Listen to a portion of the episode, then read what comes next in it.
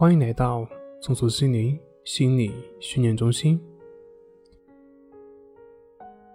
今天要分享的作品是心理学，越是控制，越是失序。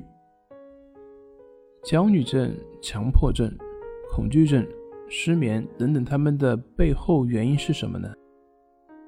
比如说，有口吃的人，本来好好的，为什么在某些地方就说不出完整的话呢？口吃往往是对自己某些方面过于看重，害怕口吃影响到自己的形象，所以越是拼命去想说话流畅，越是会紧张。自然就会导致口吃的产生。简单说，为什么口吃呢？就是因为自己想控制自己不口吃。那为什么要控制自己呢？就是自己不能接受那个不好的表现。可是我们发现啊，对于心理层面，你越是去控制它，往往越容易失序。家长越是想控制孩子按照自己的想法发展。其结果往往是导致孩子逆反。学生越是想控制自己认真学习，其结果往往是自己越不容易去集中注意力。你越是想控制，往往就是你越控制不住的时候。比如说，我们经常会听到的失恋之后的悲伤，悲伤的情绪本身是一种自我疗愈，悲伤就是我们当下的存在。而如果你不能接受悲伤，拼命的去压制悲伤，那么，你就是在对抗这个自然的本能，最终，你的悲伤并不会从你的身上消失，你的对抗只是在强化。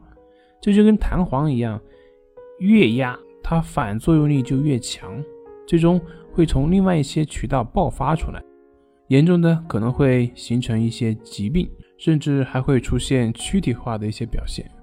所以，不是悲伤这个情绪在阻碍我们。而是我们在阻碍这个悲伤的自然疗愈。当我们阻碍这个悲伤的出现，那么这个情绪就不再是具有疗愈性的力量了，而是成为了一个破坏性的力量。这只会让你更加痛苦，更加远离自身的和谐。所以呢，焦虑、恐惧、紧张这些情绪本身不是问题，问题是我们如何对待他们。